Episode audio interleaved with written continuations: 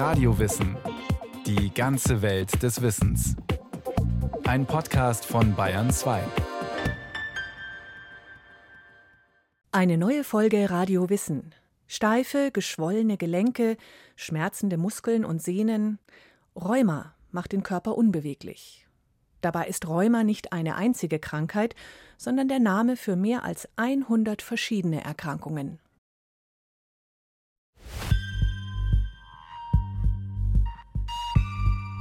Wenn ich morgens aufwache, sind meine Gelenke häufig dann auch an den Fingern oder auch im unteren Rücken ganz, ganz schwer beweglich. So, ich sage immer so, als hätte man so einen Skihandschuh an und wollte damit mit Nadel und Faden arbeiten. So fühlt sich das so ein bisschen an.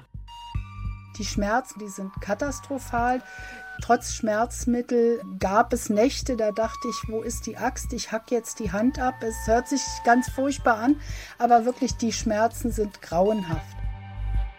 Steife, geschwollene und heiße Gelenke. Schmerzen in den Muskeln, Sehnen und im Bindegewebe. Rheuma macht den Körper unbeweglich und tut weh. Rheumatische Erkrankungen können aber nicht nur den Bewegungsapparat, sondern auch Organe schädigen. Es gibt zum Beispiel rheumatische Augenentzündungen oder auch Herzmuskelentzündungen. Der Begriff Rheuma kommt aus dem Griechischen und bedeutet so viel wie fließen. Rheuma ist aber nicht eine Krankheit, sondern ein Name für weit mehr als 100 verschiedene Erkrankungen. Je nach Definition sind es sogar deutlich mehr. Rheumatoide Arthritis ist eine entzündliche Gelenkerkrankung. Arthrose verursacht einen langsam fortschreitenden Abbau von Gelenkknorpeln. Psoriasis-Arthritis. Patienten haben Gelenkentzündungen, oft, aber nicht immer in Kombination mit einer Schuppenflechte. Fibromyalgie löst diffuse Muskelschmerzen aus. Morbus Bechterew ist eine Wirbelsäulenerkrankung. Systemischer Lupus erythematodes kann in unberechenbaren Entzündungsschüben verschiedene Organe befallen. Sjögren-Syndrom. Die Autoimmunerkrankung greift vor allem Speichel- und Tränendrüsen an. Dies sind nur einige von vielen Rheumaarten. Mediziner unterscheiden vier Hauptgruppen. Entzündlich-rheumatische Formen wie die rheumatoide Arthritis. Eine weitere Gruppe sind degenerativ-rheumatische Erkrankungen wie Arthrosen. Zudem gibt es chronische Schmerzsyndrome wie die Fibromyalgie und zuletzt Stoffwechselerkrankungen mit rheumatischen Beschwerden wie die Osteoporose, also Knochenschwund oder auch Gicht.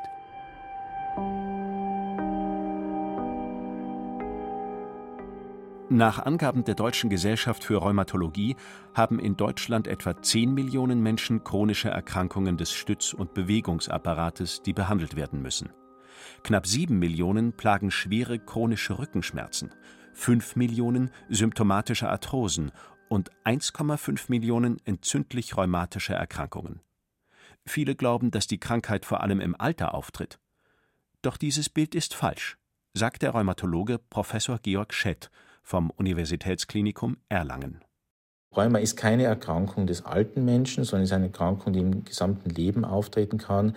Denken Sie sich zum Beispiel, dass Patienten mit einem Morbus Bechterew im Schnitt 30 Jahre alt sind, wenn sie den Morbus Bechterew bekommen. Also in jungen Jahren, auch die Psoriasis-Arthritis hat ihren Spitzenwert im Bereich des 40. Lebensjahres, die Rheumatoide Arthritis im Bereich des 50. Lebensjahres. Also es trifft in erster Linie junge Patienten und Patienten des mittleren Lebensalters.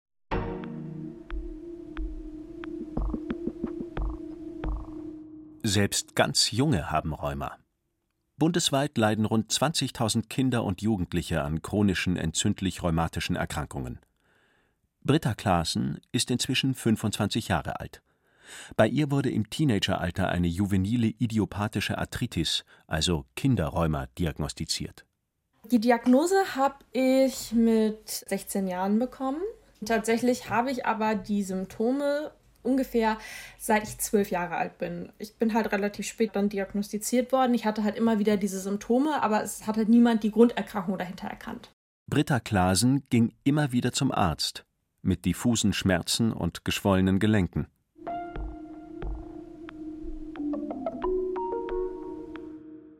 Also es war beispielsweise so, dass ich ein dickes Knie hatte oder einen dicken Fuß.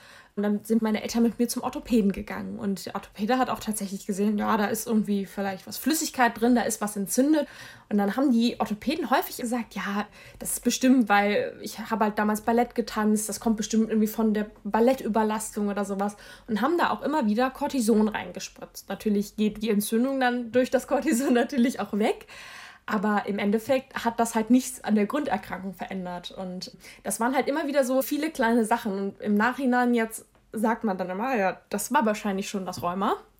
Aber wirklich diagnostiziert worden ist es dann, als ich 16 Jahre alt war, hatte ich eine Entzündung der Iosakralgelenke und hatte ganz, ganz starke Schmerzen im unteren Rücken.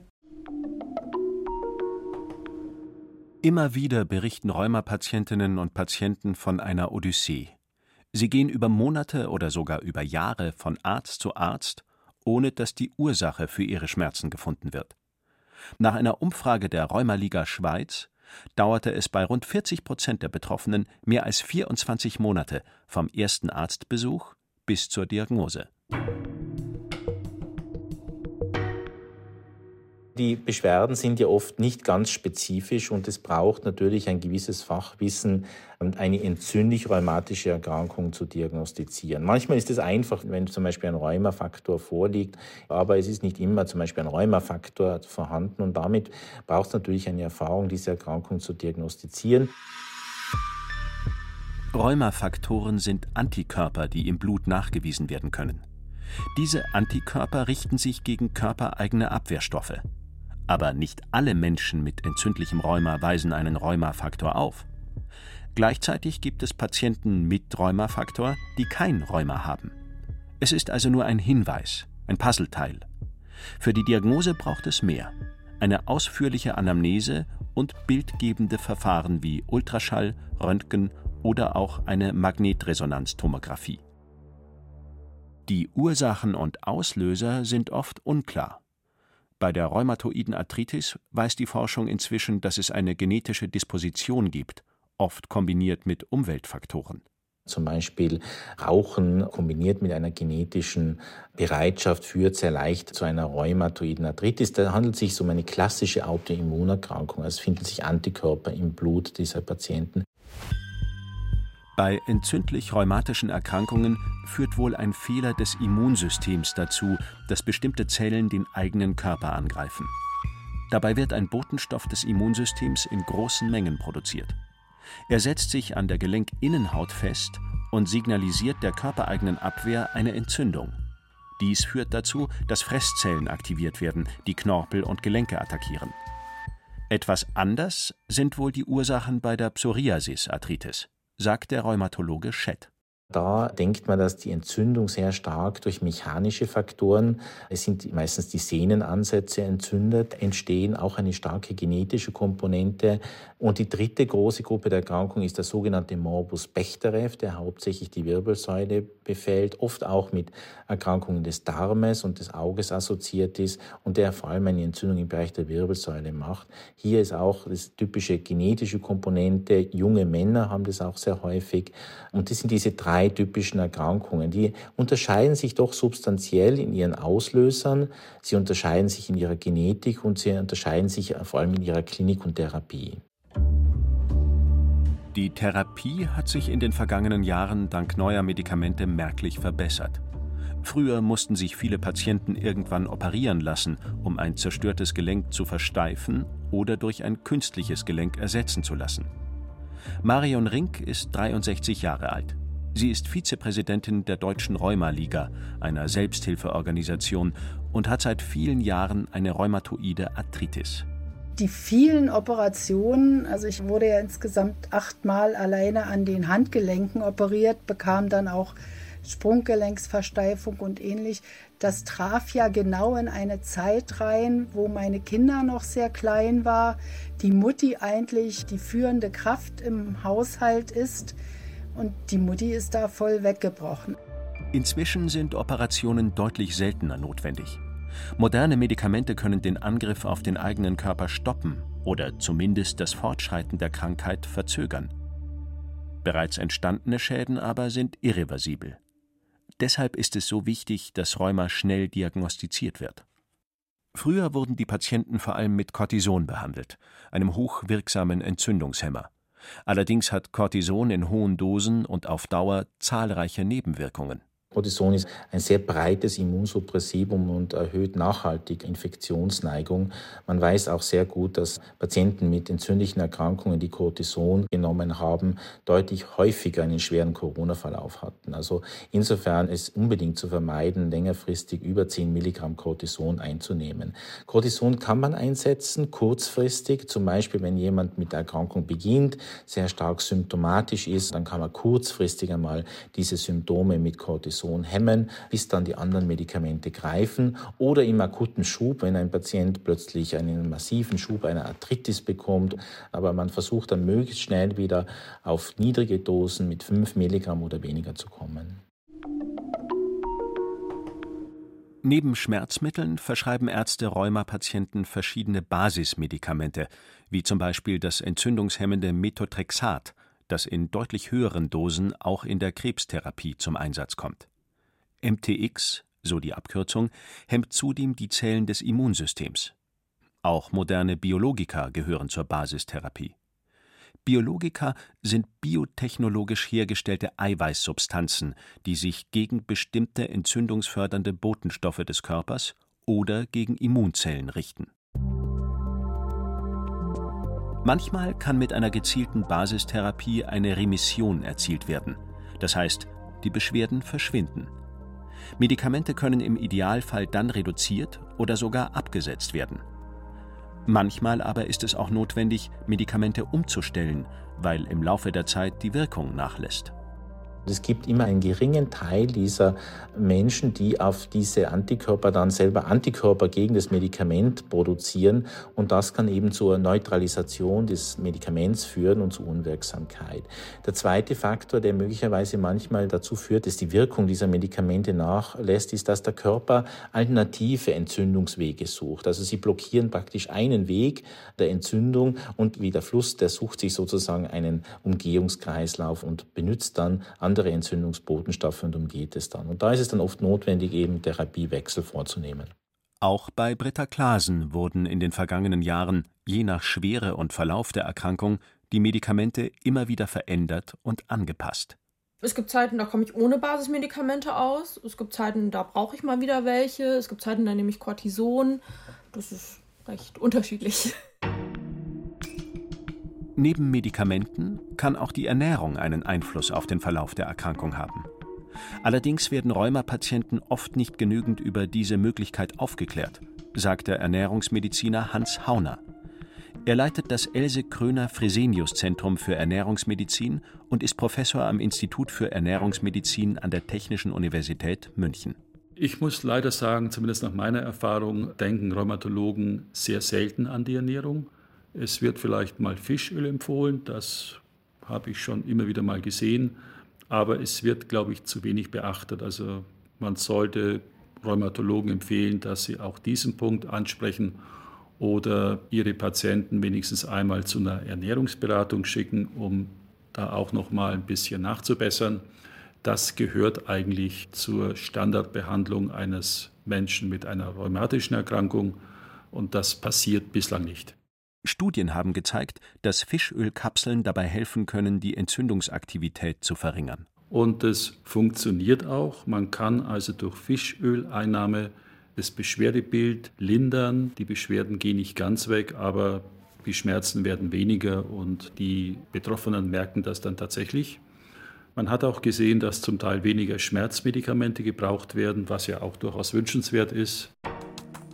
Der Grund dafür liegt in der Fettsäure Eicosapentaensäure, die natürlich nicht nur in Fischölkapseln, sondern auch in fettreichen Meeresfischen wie Makrele, Hering, Aal und Lachs enthalten ist.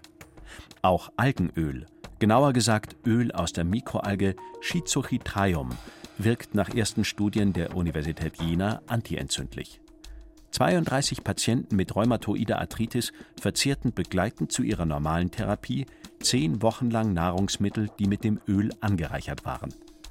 Danach berichteten sie über weniger Schmerzen und Schwellungen. Auch ihre Entzündungswerte im Blut gingen laut den Forschern zurück. Empfohlen wird insgesamt eine mediterrane Kost und wenig Fleisch. Der Grund? Besonders bei entzündlich-rheumatischen Erkrankungen sollten Patienten nicht zu viel Arachidonsäure aufnehmen. Arachidonsäure befindet sich ausschließlich in tierischen Produkten wie Fleisch- und Wurstwaren, Milch und Milchprodukten sowie Eiern. Das ist eine lange, mehrfach ungesättigte Fettsäure, die vom Körper genutzt wird, um daraus Entzündungsmediatoren zu machen, die sozusagen den Schmerz verursachen und die Entzündung unterhalten. Da ist die Arachidonsäure quasi eine Vorstufe, aus der entstehen dann diese Schmerzvermittler. Und wenn man weniger davon verzehrt, dann ist sozusagen weniger Schmerzgeschehen da. Marion Rink hat ihre Ernährung umgestellt. Ich esse kein Schweinefleisch, ich esse viel vegetarisches, Milch, Käse und nehme auch Kurkuma jeden Morgen in meinen Kaffee rein. Viele Patienten schwören auf bestimmte Gewürze wie Kurkuma oder nehmen Kurkuma-Kapseln, also Nahrungsergänzungsmittel, zu sich. Eine klare Empfehlung dafür gibt es allerdings nicht, betont der Münchner Ernährungsmediziner Hauner. Da muss man ganz klar sagen, dass es dafür keine wissenschaftlichen Belege gibt, keine Evidenz gibt. Das sind zum Beispiel die Vitamine E und dergleichen oder auch Kurkuma. Da gibt es quasi keine Studien, die das wirklich belegen können. Also da muss man sich besser gut informieren, bevor man hier viel Geld ausgibt für ein wirkungsloses Nahrungsergänzungsmittel. Ein Nebeneffekt einer gesunden Ernährung ist, dass die Patienten so ihr Gewicht besser halten können bzw. überflüssige Pfunde loswerden. Denn jedes Extrakilo belastet die ohnehin schon angegriffenen Gelenke zusätzlich, so der Rheumatologe Georg Schett. Es gibt sehr viele gute Daten, dass Übergewicht jede Form der Arthritis fördert. Denn Fettgewebe ist ein Entzündungsgewebe. Je übergewichtiger man ist, desto mehr Entzündung hat man. Und das ist in einem Zustand, wo man schon eine entzündliche Erkrankung hat, natürlich sehr nachteilig. Neben der Ernährung ist Bewegung eine weitere Säule der Behandlung. Oft fällt es schmerzgeplagten Rheumatikern zwar schwer, Sport zu machen – Dennoch animieren Physiotherapeuten die Patienten dazu, sich viel und regelmäßig zu bewegen. Auf dem Programm von Reha-Maßnahmen stehen zum Beispiel Kranken- und Wassergymnastik, Nordic Walking, Schwimmen oder auch Radfahren. Insbesondere der Ausdauersport ist ganz wichtig, dass man nicht eine Überbelastung, sondern eine regelmäßige Belastung der Gelenke erreicht. Das ist insbesondere dann wichtig, wenn die Entzündung abgeklungen ist und dass man dann regelmäßig muskuläres Training macht. Denn muskuläres Training ist ja ein ganz ein wichtiger Faktor, der sozusagen auch die Gelenksfunktion stützt und somit eben die Fehlbelastung vermeidet. Und oft sind ja mechanische Faktoren der Anstoß für einen Entzündungsschub. Langfristig ist es wichtig, dass Patienten für sich herausfinden, welcher Sport ihnen Spaß macht, weil sonst bleiben sie nicht dabei. Die Rheumapatientin Britta Klaassen hat ihren Sport gefunden. Ich gehe eigentlich immer sehr gern ins Fitnessstudio, weil ich da quasi in meinem Rhythmus die Sachen machen kann. Da kann ich einfach für mich selber entscheiden, so, okay, heute tut mir das Knie weh, dann lasse ich die Beinpresse weg und beim nächsten Mal, ach, die Hand ist heute nicht so super, dann mache ich dafür mehr Beine. Und das ist für mich halt ein ganz guter Sport, wo ich ganz individuell einfach gucken kann, was ich an dem Tag gut kann und was ich machen kann. Und sonst mache ich sehr gerne auch noch Yoga, das mache ich dann zu Hause. Schauen, was einem gut tut. Stress vermeiden, Pausen einlegen. Das ist eine Daueraufgabe für Rheumapatienten. Für viele ist es ein jahrelanger Lernprozess. So in stressigen Phasen merke ich schon, dass ich vielleicht ein bisschen anfälliger bin als andere Menschen, irgendwie auf Stress zu reagieren, indem ich dann beispielsweise schneller einen Schub bekomme oder dann doch mal mehr mit Schmerzen in den Gelenken zu tun habe. Deswegen muss ich halt auch immer sehr bewusst einfach dann sehen, okay, wo ist meine Grenze und wie viel Stress kann ich aushalten. Aber ich habe da wirklich mit der Zeit sehr gut gelernt, auf meinen Körper zu hören und die Warnsignale zu erkennen. Und das ist wichtig. Denn dauernde Entzündungen sind purer Stress für den Körper und erhöhen das Risiko für Folgeerkrankungen. Entzündungsprozesse beschleunigen Veränderungen der Blutgefäße. Diese können wiederum zu Ablagerungen in den Herzkranzgefäßen führen und damit zu Herz-Kreislauf-Erkrankungen wie Herzinfarkt oder Schlaganfall. Aber nicht nur der Körper, auch die Seele leidet. Ständige Schmerzen erschöpfen, machen müde, mürbe und depressiv, sagt der Rheumatologe Schett. Das ist natürlich auch nicht verwunderlich, wenn sie immer Schmerzen haben und Steifigkeit und sich nicht bewegen können, dass das den Menschen den Tag nicht gerade leicht macht und dann eben reaktive Depressionen auftreten. Bei fast jedem fünften Patienten mit rheumatoider Arthritis muss Studien zufolge mit einer schweren depressiven Episode gerechnet werden. Bei Psoriasis-Arthritis-Erkrankten sind es gut ein Drittel der Betroffenen. Marion Rink hat immer wieder Rückschläge verkraften müssen aber sie kämpft gegen die Schmerzen an und will sich ihre Lebensfreude nicht nehmen lassen. Das ist total belastend. Ich habe das große Glück, dass ich eine riesige Kämpferseele mitbekommen habe und eine wirklich zauberhafte Familie, die mich auch immer wieder aufgefangen hat, so dass ich immer nach vorne gucke, immer sage, das Glas ist halb voll und schaue, was kannst du jetzt? Ich habe zwischendurch auch ein halbes Jahr im Rollstuhl gesessen und trotzdem mich immer wieder rausgewuselt und gekämpft und Physiotherapie gemacht und ganz eisern an mir gearbeitet und viel Zuspruch gekriegt. Auch die junge Rheumapatientin Britta Klasen gibt sich kämpferisch. Ich lebe mit dem Rheuma, aber ich lasse nicht das Rheuma mein Leben bestimmen.